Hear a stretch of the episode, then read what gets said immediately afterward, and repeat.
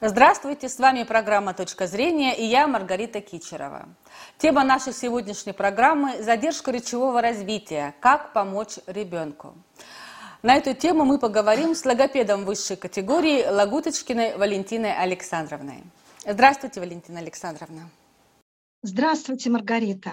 А, Валентина Александровна, бывает такое, что ребенок развивается соответственно возрасту. Он э, играет, он танцует, он хорошо слышит музыку и прочее, но общается жестами. И, и у меня вопрос, что является причиной задержки речевого развития? Да, Маргарита, ко мне очень часто обращаются родители именно а, вот с такими же жалобами, как вы сейчас перечислили. Действительно, сейчас а, в наш век, век таких, сказать, цифровых технологий, когда доступно столько всего, так сказать, нового, ну, я имею в виду телефоны, какие-то игрушки, планшеты, и родители, а, как сказать, иногда бывает, что хотят себя немножко облегчить свой досуг и передают ребенку да, именно, именно. Они дают ему в руки телефон, планшет, ребенок рад, занят, и родители спокойны. Но это как раз-таки очень и плохо, потому что ребенок молчит, молчит ребенок.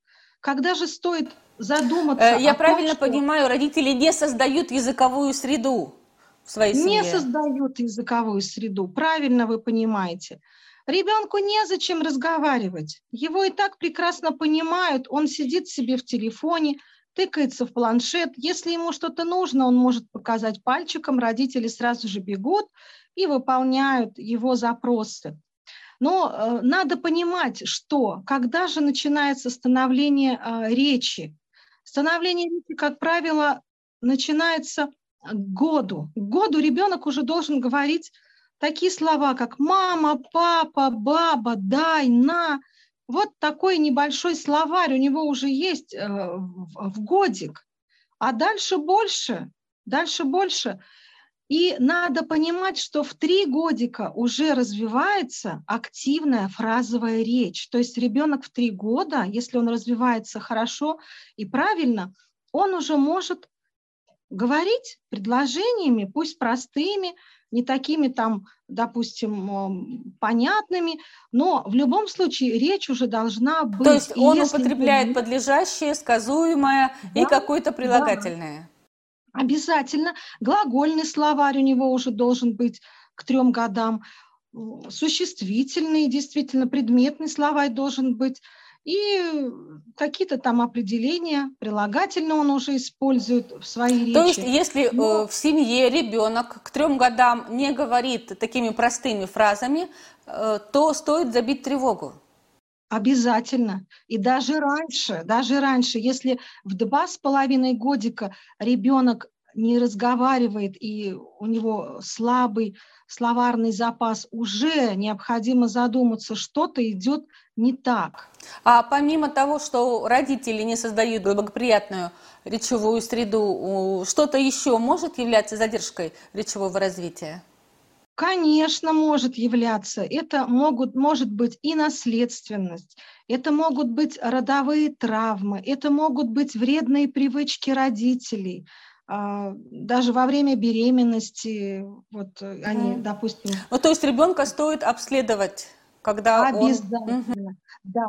Если в годик вы видите, что с вашим малышом все нормально, он начинает говорить, значит, все хорошо, все хорошо. Но если вы видите, что что-то пошло не так, и ребенок молчит, не реагирует на ваши слова, возможно, не, не, не реагирует на свое имя, обязательно нужно обследоваться. Ну, что это значит?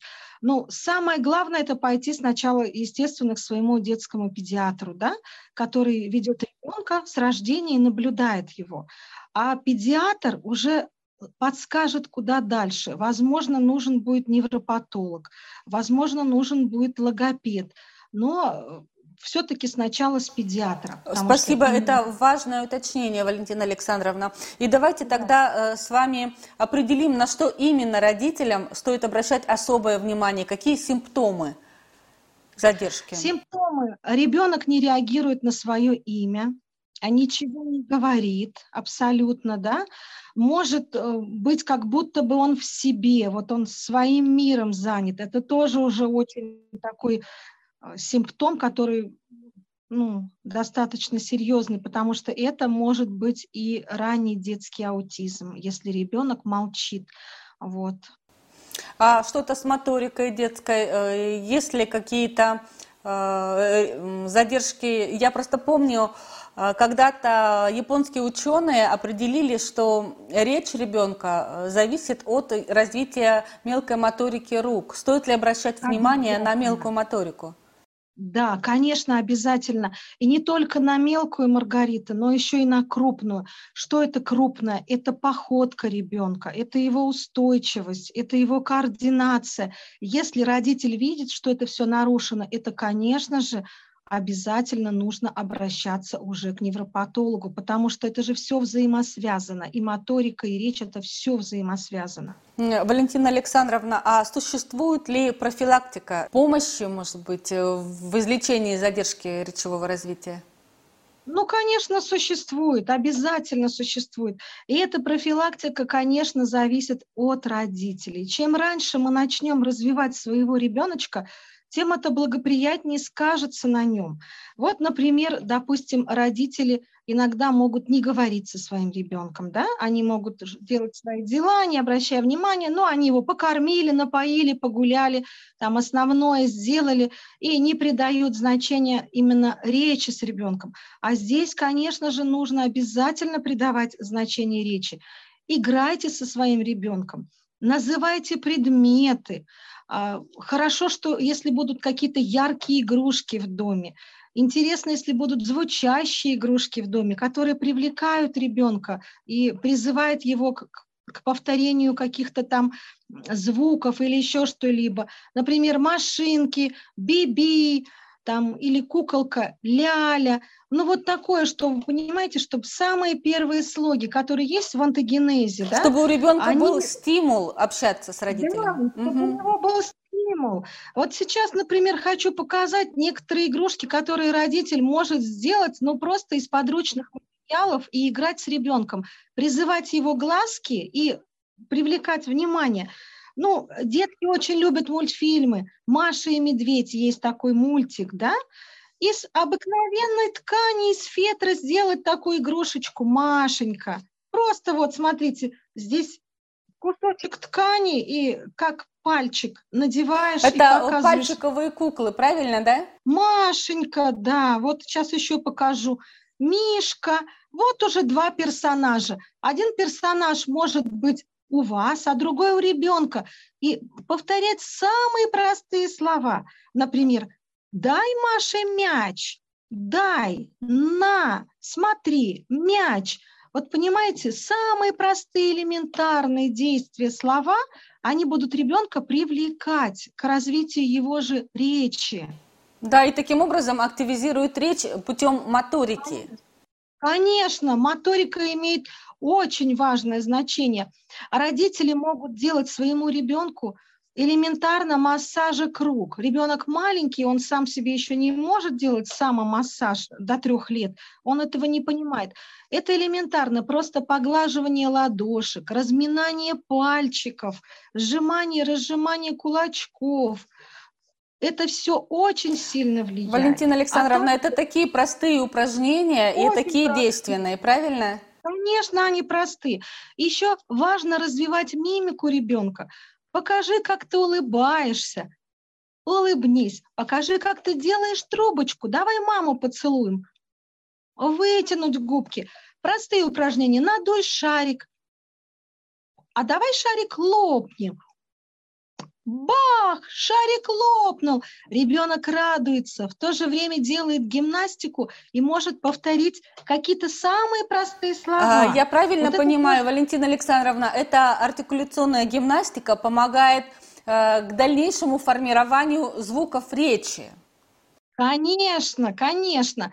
Мы не делаем такой сильный упор на гимнастику, но мы делаем упражнения и уже подготавливаем наш артикуляционный аппарат к дальнейшим звукам. Это же очень будет важно, когда ребеночек будет постарше и начнет уже говорить, чтобы там сформировалось правильное звукопроизношение.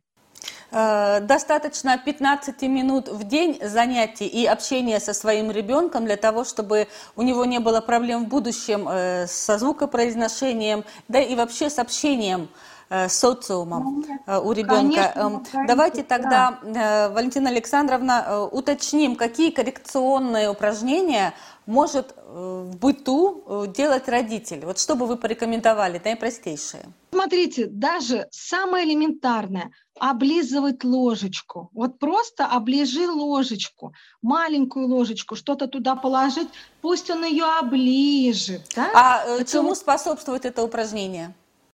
Оно способствует укреплению мышц язычка. Они укрепляются, становятся тверже, плотнее. Это же тоже очень важно. Некоторые дети даже этого элементарного делать не могут, облизать ложку. Но а, это... в связи, а, а в связи с чем? Это какие-то неврологические нарушения? Да, могут? это могут быть неврологические нарушения. Здесь а, в родах что-то может быть, какое-то там защемление или что-либо.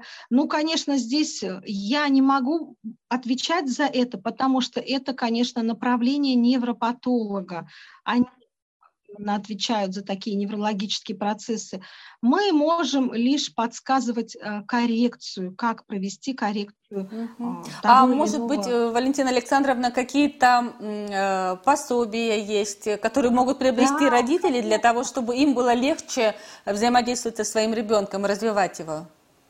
Обязательно я скажу, а в любом книжном магазине, вот, где есть различные книжечки детские или же что-то. Можно даже проконсультироваться с продавцом и попросить, покажите, что у вас есть для развития речи ребенка до трех лет. Это очень элементарно. Я сейчас покажу некоторые, которые у нас известны. Ну вот, например, такая. Развиваем речь малыша. 3 плюс написано, да? Ну, можно использовать и для ребенка, который младше трех лет. Здесь картиночки. Покажи, где пирамидка? Покажи пальчиком. А где пирамидки? Это уже будет у нас а, количественное. А, Один много. Это очень... Покажи. Интересное пособие. Да, э, Здесь, я так вижу, можно обучать ребенка э, изучению предлогов, предлогу на, на полке. Там, там, знаете, там очень разнообразное множество э, развития речи. Вот. Но я могу сказать, что еще важно. Речь, она же связана э, тоже с другими психическими функциями. Это и мышление, это и внимание, это и память. То есть, э, если вы видите книжечки вот такого плана, развитие внимания, Готовим руку к письму, это тоже как идет к моторике. Развитие мышления. Не пожалейте денег, это сущие копейки, я думаю, сейчас, но стоит купить такие книжечки. Пусть даже ребенок там почиркает, порвет, потому что ребенку надо пощупать, посмотреть, и вы будете с ним задействованы. А в интернете, когда дети сидят в телефонах, ну как? Это уже так настолько это, ну, нет души. Но это объединяет быть... на самом деле развитие ребенка, потому что не задействуется моторика, э, не задействуется артикуляция, только зрение, да. а это ну, действительно объединяет. Я могу еще предложить в домашних условиях, как ребеночку развивать моторику. Даже для этого специально не нужно покупать каких-то там дорогостоящих предметов или еще. Можно обойтись простыми средствами, вот самыми элементарными простыми. Например, предложить ребенку, а давай будем делать бусы. Бусы. Во-первых, слово само легкое, можно его даже будет потом произнести. Взять обычные простые макароны, такие, знаете, с дырочками, коротенькие. Красивый яркий шнурочек. На конце шнурочка завязать просто узелок и продевать, продевать шнурочком в макаронину. Я думаю, ребенок справится с этим заданием. Оно очень простое и легкое. Во-первых, он будет усидчивость, он будет концентрировать свое внимание, будет развиваться его моторика.